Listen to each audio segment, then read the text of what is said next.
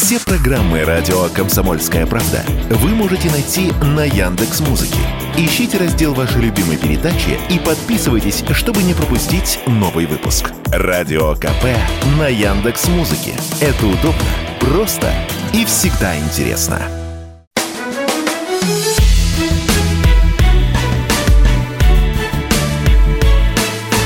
Бофт знает. Друзья, здравствуйте! В эфире радио «Комсомольская правда» и ваша любимая передача «Бофт знает», в которой, как ни странно, Георгий Бофт, политолог, публицист, а также Алексей Иванов обсуждают главные события минувшей недели. Ну а в данном случае, поскольку провожаем 2023 год, сегодня целый час будем говорить о главных событиях года, чем и кем он запомнится в истории нашей планеты, что будут вспоминать наши дети и внуки о нем. Георгий Георгиевич, э, во-первых, приветствую вас. Да, здравствуйте, Алексей. А во-вторых, э, вопрос сразу в лоб. Если вот какое-то настроение 2023 года как-то попытаться сформулировать, какую-то вот главную его изюминку, может быть, главные его характерные черты, что бы вы сказали? Ну, а что тут гадать? В политическом плане над всеми событиями доминировала специальная военная операция. Вот, она влияла на все стороны жизни, хотя многие пытаются и пытались, и продолжают, и будут еще пытаться продолжать делать, что ничего не происходит, и жизнь продолжается, как ни в чем не бывало. Тем не менее, она оказывала и будет еще оказывать большое влияние на все наше общество, на экономику, на политику тоже. И порой самым неожиданным образом, порой ожидаемым образом. Поэтому главное событие этого года определить было легко. Ну, это вот для внутренней аудитории, а если брать всю планету, там же была еще одна специальная военная военная операция, которая до сих пор продолжается в секторе газа, но и много других событий. Вы знаете, я думаю, что да, действительно, обострение на Ближнем Востоке, и если, конечно, мы бы с вами были арабами, то мы бы, конечно, сейчас обрушились на сионистскую военщину. Вот. Но поскольку мы не арабы, то попытаясь говорить за весь остальной мир, да, арабский мир, конечно, это событие ставит на первый план, а на Украину ему, в принципе, наплевать, э, как и на Россию. Вот. А, а для Европы, где мы продолжаем обретаться, э, конечно, главное событие – это э, военные действия на Украине, а для арабского мира, наверное, военные действия в секторе Газа, там погибло как-никак там, почти полторы тысячи израильтян и более 20 тысяч уже палестинцев, в том числе дети погибли. Вот, поэтому тут тоже ничего хорошего нет. Мы знаем, кстати, точные цифры потерь. На вчерашний день я смотрел потери палестинской стороны 20 тысяч 400 человек, включая 8 тысяч чем-то детей. Ну, точно есть цифры, я просто не помню на память. Вот. С израильской стороны там было 1248, э, по-моему, погибло вот в результате террористического нападения 7 октября. И на вчерашний день число погибших бойцов армии обороны Израиля составляло 158 человек. Так что, как видим, э, военные действия, э, в общем, идут с несоизмеримыми потерями с обеих сторон. И должен сказать, что я удивлен столь низкими потерями израильской армии, которая ведет массированные боевые действия в условиях плотной городской застройки и так далее. Все-таки э, по военной силе она, очевидно, превосходит Хамас, и я думаю, что в следующем году, ну, кстати, можно предсказать, да, э, Хамас будет в военном плане разгромлен. Это не займет несколько лет, это займет несколько месяцев. Ну вот, кстати, в самом Израиле говорят о том, что много месяцев еще будет продолжаться ну, этот может конфликт. Много, может быть, много, да, может быть, действительно много, но э, не несколько лет. Я думаю, что в 2024 году там закончат. Дело в том, что могут быть открыты новые э, фронт или фронта в этой войне. Э, там уже и с, с Ливаном, да, вот как бы терки происходят, и с Йеменом. Поэтому все возможно закончится и действительно за несколько месяцев, но только в том случае, если не будет какой-то новой эскалации, да. В этом мы тоже да, конечно. не можем конечно. быть уверенными. Вообще, вообще трудно еще предсказать, конечно, где еще в мире рванет. ну, в Африке может рвануть, э, в принципе, в Европе уже достаточно. Э, и можно прогнозировать, э, что и украинский конфликт может выйти из фазы такой вялотекущей позиционной войны и перейти в более острую фазу. Это тоже нельзя исключать. Нельзя исключать также подключение новых сил, ну, прежде всего, со стороны НАТО, конечно, потому что со стороны России и союзников таких бойких не предвидится. Вот, со стороны НАТО, может быть, какое-то вмешательство произойдет и так далее. То есть, э, тут, конечно, все непросто складывается. Ну, знаете, Георгий Георгиевич, вот если мне задали такой вопрос, вот что вот э, самая какая-то особенность этого года была, я бы, наверное, ответил так, что удивительную устойчивость продемонстрировал мир – ну, в свете тех вызовов, которые ему, казалось бы, грозили. Потому что, причем на, на разных абсолютно э, в разных странах, в разных реалиях мы вот это как данность стали воспринимать, но мы не должны забывать, например, в отношении России, а, какой коллапс российской экономики э, предрекали э, недоброжелатели, да, что к концу 2023 года российская экономика должна была лежать в руинах, а люди стоять в очередях за хозяйственным мылом, чего, очевидно, не произошло. Но, с другой стороны, и Америке э, обещали там какие-то потрясений. Вот когда весной начался этот банковский кризис, в Америке казалось, ну вот оно началось, сейчас посыпется вся финансовая система США, а вслед за ней и мира, начнется глобальный финансовый кризис. Нет, как будто бы и не было, да. Ну и много других вот таких вот случаев, которые показывают, что этот 2023 год был чем-то вроде трейлера, да, трейлера к фильму ужасов, а настоящие события, возможно, будут потом, а возможно, их уже и никогда не случится. Вот все-таки с вами приятно иметь дело, потому что вы оптимист. И я даже готов в этом с вами согласиться. Потому что если представить, например, что вы жили сто лет назад, там, в начале 20 э, века, то сейчас бы, э, конечно, конфликт в Европе между двумя странами, этими двумя бы странами не ограничился. И впряглись бы, конечно, союзники, э, ну уж на украинской стороне, это точно. Э, вот, и возникла бы какая-нибудь ситуация наподобие, если отнестись еще дальше в истории, наподобие Крымской войны, например. А, то есть, вот когда э, Россия начала воевать с Турцией и думала, что никто не вступится, а тут оказалось, что там целая коалиция возникла. Да, но она, и, кстати, общем... тоже же не сразу возникла, там э, не сразу, полтора-два года, и потом... Не сразу, да, не сразу. Э, против Турции, кстати, Россия воевала относительно успешно, вот, а когда к ней присоединились европейцы, то, в общем, Крымская война для нас кончилась неудачно. Хотя без потерь территорий, надо сказать, что уже по тем, по тем временам было хорошо. Вот. А, так что вот если мерить теми мерками, то да, действительно, никто не впрягся военным путем за Украину. Ну, и Россия воюет без союзников. Ну, в общем, тут как-то это не в первый раз она воюет без союзников. А вспомните, вот год назад, например, я вот вспоминаю, 12 месяцев прошло, а вводили нефтяной эмбарго и тоже говорили, что вот, мол, нефтяной эмбарго сейчас окончательный удар по России нанесет, нанес, нет, не нанес. Э, в общем-то, нефтяные доходы не только упали, но, э, насколько я смотрю, по агентствам типа Bloomberg, они даже выросли.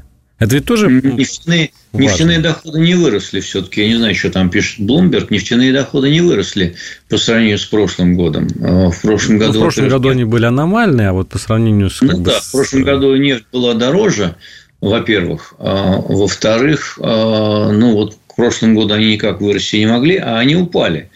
А, они просто в начале года упали там чуть ли не на 40%, потом немножко а, выросли.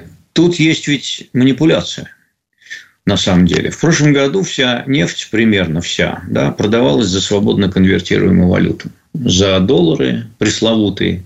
А в этом году она продается неизвестно за что. Поэтому, когда э, официальная статистика говорит, что вот э, нефте, нефтегазовые доходы у нас составляют столько-то, столько-то миллиардов долларов, то это не так. Э, вот там накопилась фиговая туча этих рупий индийских, которые ни во что не конвертируются.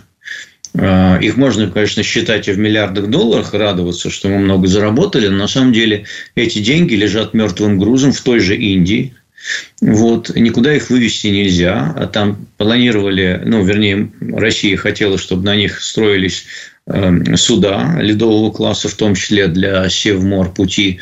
Ничего из этого пока не выгорело. Деньги, как, они заморожены. Заморожены в виде фантиков. Вот недавно была новость, что Роснефть не удалось открыть э, счет в дирхамах в Арабских Эмиратах. Это значит, что вот еще один путь конвертирования этих фантиков в более-менее нормальную валюту, он тоже отрезан. Поэтому можно, конечно, себя тешить э, цифрами, э, которые выражаются в долларах, да, но и долларов этих нет миллиардов долларов, этих нет. Есть непонятно какая валюта, не конвертируемая. Вот с юанем там все понятно. Он относительно конвертируемая валюта. У нас с Китаем идет торговля в юанях. Она более-менее по отношению ну, в сравнении с Индией э, сбалансирована. Поэтому те юани, которые мы получаем за сырье и прочее, значит, там экспорт, э, мы на них покупаем китайские товары. А в Индии нам просто нечего купить на эти Мы можем деньги. чаем закупаться и лекарствами. Индусы говорят, не, ну, чай очень хорошо я... лекарства. Ни я, ни вы столько не выпьем, и лекарств столько. Не, не, не, там колоссальный торговый дефицит э, в пользу России. Колоссальный. Просто эти деньги рупии не на что тратить в Индии. Потому что мы бы хотели, конечно, чтобы они нам продавали электронику, запчасти для самолетов, строили нам э, суда там морские. Вот сейчас Южная Корея отказалась строить. Мы будем делать с газовозами? Непонятно. Ну, Индия – это спящий гигант. Он, э, в конце концов, через несколько лет как воспрянет, так мы и потратим все эти рупии, возможно конце концов, лучше уж в рупиях, наверное, чем в долларах, которые могут в любой момент хоп и арестовать. Цап-царап, как говорил Владимир Владимирович. Георгий Бофт на радио «Комсомольская правда». Сейчас э, сделаем небольшой рекламный перерыв, и после этого вернемся в эфир.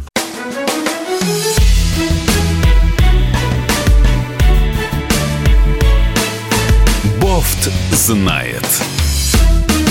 Вы слушаете радио «Комсомольская правда» и вместе с вами политолог и публицист Георгий Бофт и журналист Алексей Иванов. Мы подводим главные итоги 2023 года для России и для всего мира. Ну, я бы вот сказал, что это такой год был между Чебурашкой и словом пацана, да, вот э, начался он с рекордов кинопроката Чебурашки, закончился хайпом по поводу э, знаменитого сериала. Ну и вот даже вот в этих событиях, как мне кажется, отражается какая-то, как вот в каждой жемчужине отражается целая э, цепь. Э, вот то, что с нами происходило в этом году, какой-то вот, ну, если брать внутренний внутреннюю нашу политику, такая смесь патриотизма такого с советским немножко окрасом, да, и вот такой блатной немножко романтики – вот для вас э, в сфере, может быть, культуры, в сфере каких-то мемов, в сфере то, что обсуждали в гостиных московских, что было самым интересным, самым важным? Вот под конец года, конечно, выстрелило вот и слово пацана, и голая вечеринка. Ну, чем запомнится. Я, честно говоря, не вхож в московские гостиные, не хожу я туда. Никакого интереса я не испытываю к этому. Те, кто ходят, э, мне кажется, они э, обсуждают совсем другие вещи, но, может, и это тоже. Вот. Восьмую серию я еще не видел, э, даже не знаю, вышла она или нет. Чем вышла, вышла, да. Кто-то кто видел, надо я, скачать. Я посмотрел. Скачать надо посмотреть. Вот, потому что, в принципе, первые я посмотрел, там, шесть серий, вот, седьмую еще тоже не видел. Смотрится фильм хорошо, вот, мне он, как человек, человеку из той эпохи показался фальшивым с точки зрения исторических реалий. Но если рассматривать как его самостоятельное произведение, да, то ну, неплохо сделан, э, смотрится неплохо. Ну, вот молодежь не должна судить по этому фильму о том, какой был Советский Союз. Вот эта вот оговорка достаточно важная, потому что он был немножко другим. И там наврано, и здесь наврано, и тут наврано. Но как сказка такая определенная про шпану, ну, ради бога. Хорошая, хорошая поделка. Из других каких-то выдающихся достижений культуры, честно говоря, мне ничего не запомнилось. К стыду своему должен сказать, что я и Чебурашку не видел. Может быть, это тоже хороший фильм. Ну, мы вот заметили, что к концу года стали разворачиваться вот какие-то такие немножко э, наезды, не скажу репрессии в отношении элиты. Элиты, правда, больше богемной, такой артистической, да, вот эта история с голой вечеринкой, тоже совсем свежее событие, э, но она показывает, что даже те люди, которые считались относительно неприкасаемыми, и те люди, которые никак не выражали свои антивоенные позиции, а наоборот даже ну, по крайней мере, формально декларировали приверженность вот, официальной российской патриотической позиции, они не застрахованы от того, что их будут потрошить, так скажем. Мне кажется, что этот эксцесс исполнителей является некоторым перегибом. Э, мне тоже эта вечеринка показалась довольно омерзительной э, самой по себе и неуместной, бестактной, неуместной и какой угодно. Но мне казалось, что вот морального осуждения, морального, подчеркиваю, осуждения этих людей будет достаточно. Если бы там им в телеграм-каналах или там в инстаграме им бы написали, что какие вы твари, там я вас, от вас отписываюсь и так далее. Вот это, это все достаточно. А когда э, в ответ на это начинают показательно и избирательно применять какие-то репрессии, вдруг налоговая проверка, вдруг там у этого клуба обнаружилось нелады с продажей алкоголя, а, вдруг там еще чего-то насылают. Понимаете, ну, во-первых, одна, за, за один проступок, э, при том, что там не было никакого уголовного и административного преступления, а, не наказывают много раз. Вот, вырезать из этих самых огоньков, как будто это вообще разошелся бешеный американский пуритантизм, а, пуританство, которое там выпиливало Кевина Спейси, э, Который, да, да, культура отмены, это самое, мы ее ну, взяли да, на вооружение. Что вот тут с американцев пример-то брать, как истошный, понимаете, начинается. Кстати, Кевин Спейси будет судиться с э, тем же Netflix, который его выпилил из игры, вот этой вот, как он называется там, эм, ну, сериал. Карточный известный. домик. Да, карточный домик. Вот. И э, там грозится подать в суд на неполученные доходы от того, что его не стали снимать и выпилили и так далее и тому подобное. Ну и молодец, вот так и надо. Мне кажется, что и когда они очухаются там и перестанут глупо извиняться, потому что, ну, это действительно глупо, вот, э, тоже можно будет как-нибудь ретроспективно подать какому Первому каналу иск. А на каком основании, дружок, ты меня вырезал, да? Mm-hmm. Да? А потом выясняется, что там, оказывается, не только были вот эти вот всякие там блогерки и, и блогеры, да, и певцы, но там были люди из корпоративной среды. А что там с ними-то? Это как? Там назывались фамилии, весьма известные, и в том числе госкорп... и, э, весьма известных корпораций ходят по, по телеграмму. А с ними чего? Они почему не на коленях еще до сих пор? Почему у них нет налоговой проверки? Значит, э, не шерстят их там до шестого колена, не блокируют их там в интернете и так далее. Что происходит-то? Вообще, не по вашим вот оценкам, Георгий Юрьевич, это информационная спецоперация, которая призвана ну, скажем так, канализировать весь вот народный гнев, какую-то вот фрустрацию нет, в адрес нет, этих звезд? Я, я не думаю. Я думаю, что эта цепь э, достаточно случайности. Во-первых, сама по себе органи... э, идея организовать вот это вот... Ну, ладно, там организовали у себя в частном доме э, мобильный телефон на, все, на входе все, блин, оставили, э, и там делай, что хочешь. А, а потом забрали. А тут это все выложено было на, на, на показ. Ну зачем? Это все бестактно, глупо и абсолютно непотребно. Главное, что глупость какая-то. Но потом, видимо, пошла реакция. Кто-то наверху увидел это или ему доложили. Он сказал, это что такое? И вот это вот было истолковано как команда ФАС. И удержу нету уже. Понимаете, уже там все найдут, там... Пока не будет команда «Стоп». Вот когда будет команда... Пока не будет, пока не будет команда «Стоп», скажет, ну вот что там вообще, сбесили, что ли? Ну, в самом деле, они же вообще ничего плохого про СВО не говорили. Смотрите, там есть э, звезды, которые уехали, они особо против не выступают, молчат просто. Но, а, а вы там, по-моему, Киркоров даже в каком-то госпитале появлялся, я же не помню сейчас. Крым вот. ездил, а, опять же. А? В Крым ездил, опять же. Да, да, в Крым ездил. А эти вроде как свои, а вы их там с говном смешали. Но это как-то не очень хорошо и не очень понятно. Зачем это все? Зачем это? Вот, поэтому...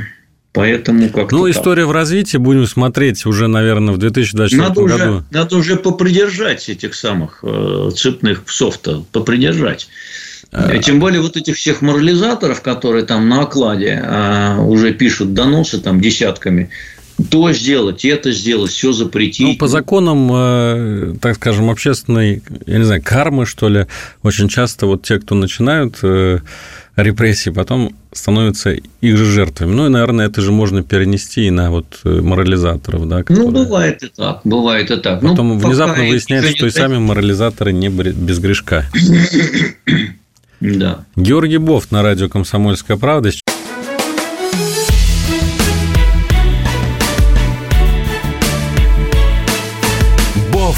Знает.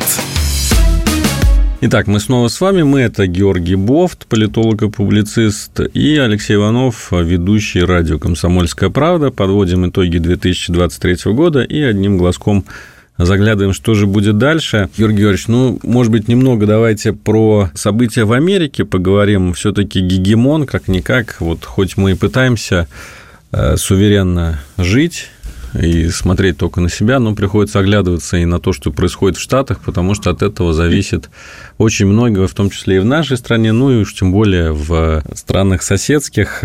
Там э, тоже очень интересно идет борьба за власть. Джо Байден, Дональд Трамп, ожидается в 2024 году матч реванш, но э, мне кажется, что могут оба соперника не дойти до этой финальной схватки. Одна, один по причине своего преклонного возраста, ну и, так скажем, ухудшающегося состояния здоровья, а второй по причине уголовных дел, которые в обилии на него заведены. Что вот э, происходило в этом году э, в Соединенных Штатах самого важного, и какие вы видите дальше расклады?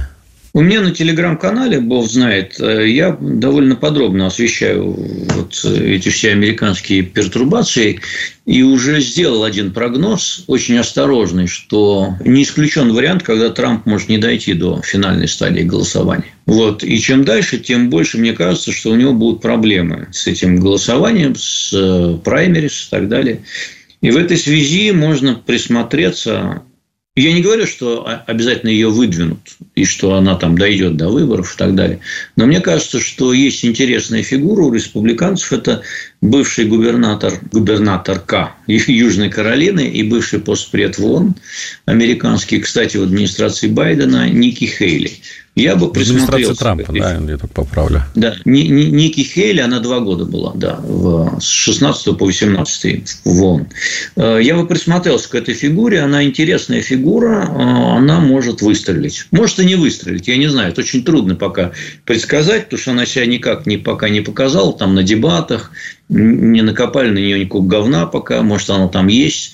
Вот, выглядит она страшно консервативной. Там показательно есть один пункт – это отношение к абортам. Если у нас это все-таки не такое важное для массового избирателя вопрос, то в Америке это прям вот тест, по которому проверяют консерватора или, значит, относительно либерал. Так вот, когда она была губернатором штата Южной Каролины, она подписала закон, согласно которому э, запрет аборта был распространен в том числе на случаи изнасилования и инцеста. Это говорит о многом, конечно. А нет, она такой ультраконсервативный политик. И, и, честно говоря, я не думаю, что э, в связи с э, ее там, гипотетическим приходом в Белый дом российско-американские отношения ждет что-то хорошее. Вот. А, но по-прежнему Трамп сильнее, по-прежнему у него шансов больше выдвинуться от республиканской. Трампа очень не хотят допускать до выборов, это видно. А, и пытаются его хоть тушкой, хоть чучелком снять препятствует. Но я думаю, что просто довольно большая часть его избирателей от него могут отвернуться, если судебный приговор вступит в силу. Они скажут, у, он уголовник. Потому что в Америке все-таки решения судов достаточно уважают. Особенно электорат Трампа, консервативный электорат. Что касается Байдена, честно говоря, пока видимых причин сказать, что он обязательно соскочит с дистанции, пока нет. Да, вот в принципе, если обладать там, таким трезвым мышлением и с рациональной точки зрения демократам кого-то надо было бы уже подбирать ему на смену потому что, э, ну, если Камала Харрис, э, ну, это катастрофа. Она совершенно человек, который не готов э, к уровню президента. Ну, знаете, Лон Маск всегда шутит над Байденом, что настоящим руководителем США является тот человек, который телесуфлер запускает Джо Байдена, потому что... Ну, да. да. Поэтому... В Америке, в Америке был такой, в Америке был такой случай, кстати говоря, уже после Второй мировой войны, Э, Эйзенхауэр был э, два срока на посту президента. И вот второй срок он практически проспал весь второй срок. Ничем себя не зарекомендовал. Ну, там был достаточно энергичный вице-президент у него, это Никсон. И, в принципе, как-то Америка от этого не рухнула. Да, Может, был еще Байден... Удро Вильсон чуть пораньше, который тоже целый год или два был, по-моему, чуть ли не в коме. Да, да, да. Ну, да, уже там, когда у нас революция была, там Вильсон, он был фактически, то ли он живой, то ли мертвый, непонятно. А, так что да, были такие случаи. Система достаточно неплохо отстроенная, поэтому она, в принципе, может и функционировать э, с полупарализованным президентом. Главное, не давать ему ничего нажимать, никакие кнопки там, чтобы он... Особенно красные особенно красный, да, чтобы он ничего не нажал.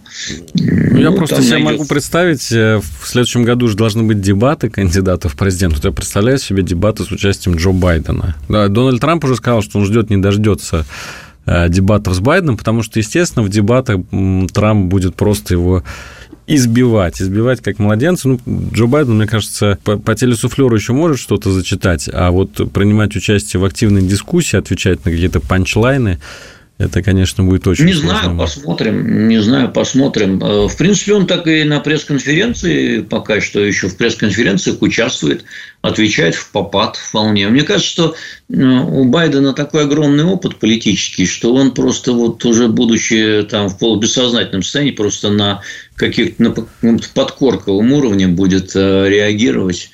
Не смотрели фильм последний Поланского «Дворец»?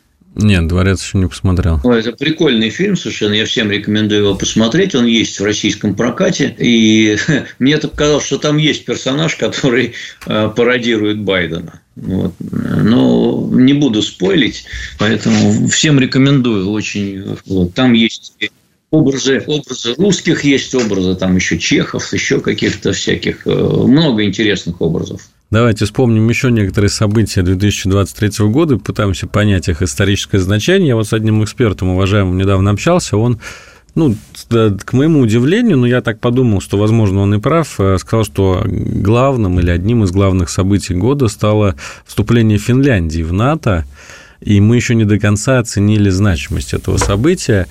Э, что вы думаете на этот счет? Действительно ли э, вот в районе, скажем, Прибалтики, в районе российского Калининграда формируется некий новый такой ударный штык в сердце российской армии, в сердце российской э, страны? Ну, мы же всерьез не думаем, что Финляндия нападет и начнет наступать на... Ну, зачем-то же она вступила в НАТО? Она вступила на с испуга. Вот. Э, до 24 февраля э, прошлого года в Финляндии пронатовские настроения составляли примерно треть населения. Вот. А после они сразу выросли до двух третей. Э, у финнов есть же свой опыт общения с Советским Союзом и с Россией. Вот, этот опыт разный. Вот, и в том числе опыт печальный есть.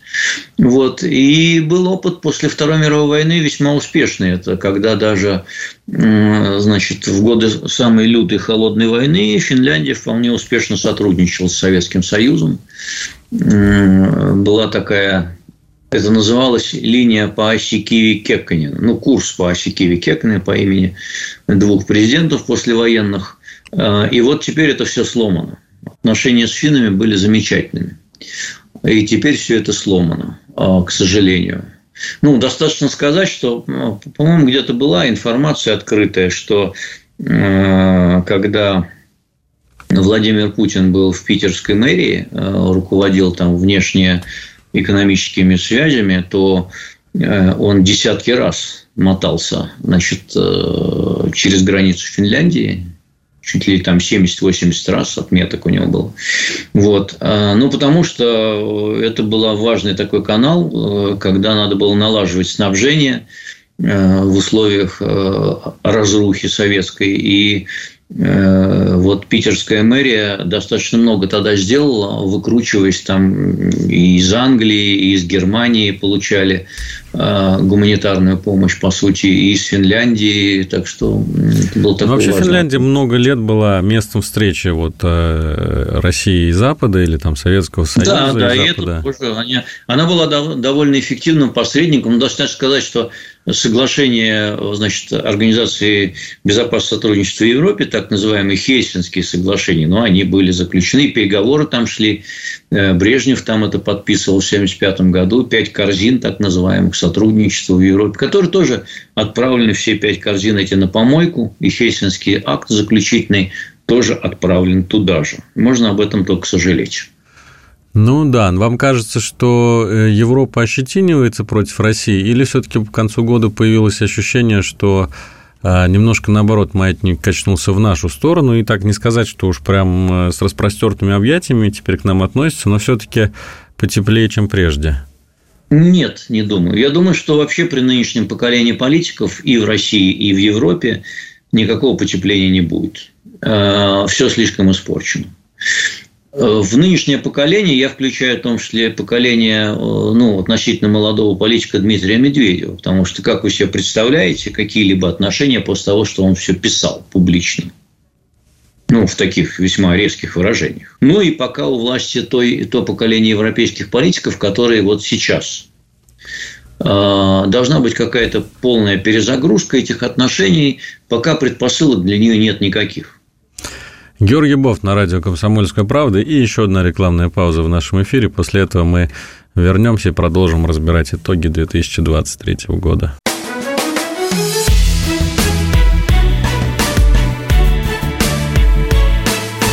Бофт знает. Георгий Бофт, Алексей Иванов в эфире радио «Комсомольская правда». 2023 год провожаем не без радости, но и не без некоторой ностальгии, наверное, уже, потому что все-таки часть нашей жизни вместе с ним уходит. Георгий Георгиевич, давайте вот немножко о таких макрособытиях поговорим. Мы вот с вами больше как-то о личностях, о России, о США. А, мне кажется, есть вот некоторые тенденции, которые тоже важно отметить. Вот в частности, 2023 год климатологами называется самым жарким в истории наблюдения. Не самый жаркий в истории Земли, потому что известно, что в доисторические времена, там, в античные даже времена климат в целом был жарче, но вот а, с тех пор, как люди начали записывать температуры, ничего подобного не происходило, и самое главное, что это вот глобальное потепление происходит очень резкими темпами.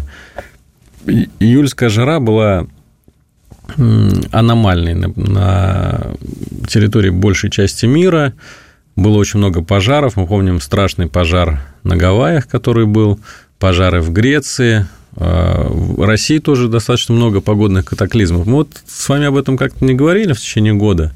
А сейчас я все-таки хочу вас спросить, вот вы а, насколько серьезно расцениваете такие климатические угрозы, и э, для России это плюс или минус? Я думаю, что для всех минус, поскольку, э, э, наверное, сам термин глобальное потепление, он не совсем точный, потому что, ну вот что глобальное потепление, а в новогоднюю ночь обещают морозы под минус 20, понимаете? А, и лето было такое, я бы не сказал, что в России оно было какое-то сверхжарким. Осень была очень комфортной. Вот это не очень привычно для нас. Это да. А так, э, скорее речь идет о том, что климат выходит из э, сбалансированного положения. Начинаются, учащаются всякие катаклизмы, то в жару, то в холод лютый, потому что ну, вот нынешняя зима там российская, она никак теплой не выглядит пока что. Она выглядит как достаточно такая типичная русская зима. Ну вот проблемы климата говорят, что нужно решать э, сообща, да, всем миром, но видно, что даже по этому вопросу не могут пройти не соглашения. Не договорятся. Я думаю, что я думаю, что если нынешние тенденции будут продолжены, то э, так сказать, катастрофа, катастрофа будет ощущаться в полной мере людьми все-таки э, не в первой половине века, а во второй в большей степени. А, то есть мы можем Если просто не дожить. Ну да, я-то точно не доживу, а вы вот, может, еще вкусите этой катастрофы вот, и помучаетесь э, за меня тоже. Вот, поэтому, поэтому... Ну, в любом случае, мы же не должны думать только с э, собственными жизнями, там будут жить наши дети, наши внуки, наши Соотечественники, в конце трудно, концов. Трудно сказать, трудно сказать, в какую сторону пойдет человеческий прогресс, потому что э, прогресс пока что идет в сторону такую не очень благоприятную для человека. Э, если бы все те силы, которые и деньги, которые брошены на войны, на оружие, там, на взаимные там какие-то территориальные претензии, подчас довольно глупые. Да, если все эти деньги пустить на развитие медицины, на значит, улучшение качества человеческой жизни, на решение тех же задач климата, создание новых источников энергии экологически чистых, например, и, а также подготовки там, расселения человечества по Солнечной системе, например, там, Луна, Марс там, и так далее. Ну, с гораздо пользы больше, можно было все это использовать, но э, люди продолжают тратить деньги на средства самоуничтожения человеческой цивилизации. Они продолжают воевать, они продолжают э, значит, э, вооружаться, придумывать новые виды вооружения. Искусственный интеллект – это на самом деле тоже, наверное, отчасти продукт гонки вооружений, потому что этот искусственный интеллект в первую очередь начнут проявлять военных действий. Дроны там начнут выбирать жертв по выражению лица, э, ну и так далее.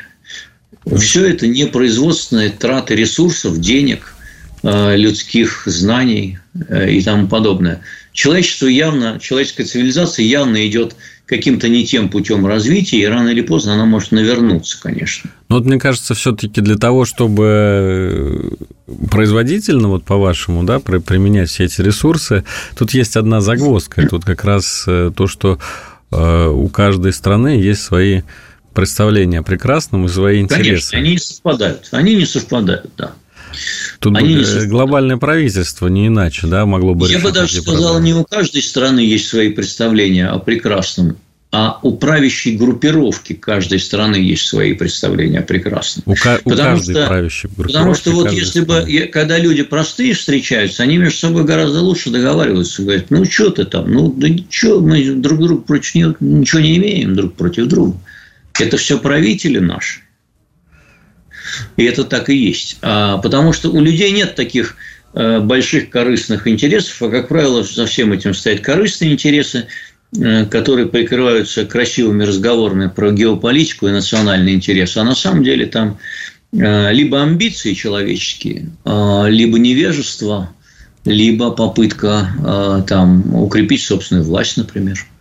Ну да, вот, кстати говоря, по поводу глобального потепления, всех этих историй, там попытки договориться, там же в основе всего лежит попытка э, запретить углеводороды ископаемые, да, что частью стран мира, в том числе России, не может быть принято, потому что это основа нашей экономики. Да. Вот э, другие страны, которые, например, не являются богатыми этими ресурсами, они говорят, что нет, давайте Э, запрещать там вводить углеродный налог, э, давать субсидии на альтернативную солнечную ветровую энергетику. Этим, кстати, например, занимается Китай, который нас, нас, наш, казалось бы, союзник, но вот э, в этом мы очень сильно расходимся, потому что мы за нефть, за уголь, за газ, а Китай очень быстро сейчас переходит на альтернативные источники энергии. Что будет, когда он... Дело в том, что дело в том, что в Китае это вполне оправдано, потому что э, в последние пару десятилетий э, колоссальнейшая проблема Китая – это экологическая. А, не случайно, помните, когда там проводились Олимпийские игры, там закрывали заводы, потому что смог просто, висит смог, нечем дышать. Вот, поэтому они стали отказываться от угля довольно быстрыми темпами. И а на что им переходить с углем? Ну, на возобновляемые источники. Они довольно энергично движутся по этому пути. Вот. А, понимаете, э, дело в том, что мы же тоже втянулись э, в эту компанию и тоже оправданно, потому что если бы мы ездили до сих пор на машинах с двигателем там Евро-1, условно говоря, или там Евро-0, или Евро-3, то дышать было бы нечем в крупных городах. Вот. А потом посмотрите на уровень онкологических заболеваний в наших э, крупных городах, которые считаются центрами Э, советской индустриализации. Нам просто не рассказывают всей подробности. Но посмотрите уровень онкологии в Челябинске, в Магнитогорске. Вот, может быть, надо действительно тоже подумать о том, чтобы переходить на какие-то экологически чистые, в том числе источники энергии. А в Москве стало лучше дышать именно потому, что э, в Москве появились э, в массовом количестве автомобили с современными двигателями катализаторами. И, и общественный транспорт тоже был И общественный транспорт электрический появился. Это важно. Это важно, и не надо от этого отказываться. Если у нас нефть, есть нефть, то э, все, кто хотят, э, чтобы воздух был чистый, они наши враги. Это не Но с вами сложно не согласиться, Георгий Юрьевич, я только не могу понять до сих пор одного, что мы будем делать, ну, собственно, из чего мы будем бюджет наполнять, если вдруг миру не нужна будет российская нефть? Ну, ну, слушайте, из чего мы будем бюджет наполнять? Э, надо развиваться. Водородную энергетику надо развивать, э, в том числе, например. Здесь есть определенные ресурсы. А потом технологии по сжижению газа надо, собственно, развивать. Мы тут отстали сильно. Газовозы, собственно, строить для этого. Тут вот Южная Корея обрезала нам Э, контракты, 15 штук они должны были построить. Что будем делать? Надо вот это все теперь самим, самим развивать. Это же не значит, что нужно как а, отменили требования по экологии к двигателям, потому что мы не можем их делать. Но не надо, что нельзя, нельзя же э, сидеть в этой стадии вечно. Надо все равно двигаться вперед. А может быть, наше будущее в том, что мы будем кормить планету, потому что, опять же, вот возвращаясь это, к теме глобального потепления. Кстати, то что, то, что Россия сильная аграрная держава, это вариант это вариант. Причем э, и тут как раз вот с точки зрения пользы, опять же, мы э, в хорошем плане отличаемся от Австралии, где э, значит, многочисленный скот портит воздух своим метаном. Это что же выбросы огромные парниковых газов, метан. Корова пукнет, и вот воздух испортился. А мы у нас поголовье крупного рогатого скота не растет уже давно. Тут в этом плане мы воздух очищаем. Кстати говоря, э, ведь когда мы еще разговаривали с Европой, была же большая тема, что а давайте мы будем зачитывать, э, засчитывать, вернее, то, что вот в Сибири у нас есть леса всякие. Тайга, они же выделяют, тайга, да. они же выделяют, это же легкие Европы в том числе. Почему вы не хотите это учитывать? Это нормальная была постановка вопроса. Но сейчас со всеми, извиняюсь, разосрались, э, никто ни с кем не разговаривает. А так, в принципе, можно было этот диалог продолжать. И, то, и тоже говорите, у нас скота крупного рогатого меньше, он воздух не портит. У нас лесов больше, давайте засчитывать наши леса и так далее. Вода, Это опять же, у нас водные ресурсы чуть ли не самые большие в мире. Ну, вот воду будем продавать, когда у них кончится своя. Георгий Бофт на радио «Комсомольская правда». На этом время нашей передачи заканчивается. Финальная в этом году передача. Провожаем 2023 год и прощаемся с вами до 2024 года. Через неделю слушайте нас снова. Будем заглядывать вперед еще дальше и говорить о том, каким для нас, для всех станет 2024 год. Всего вам доброго. Бофт знает.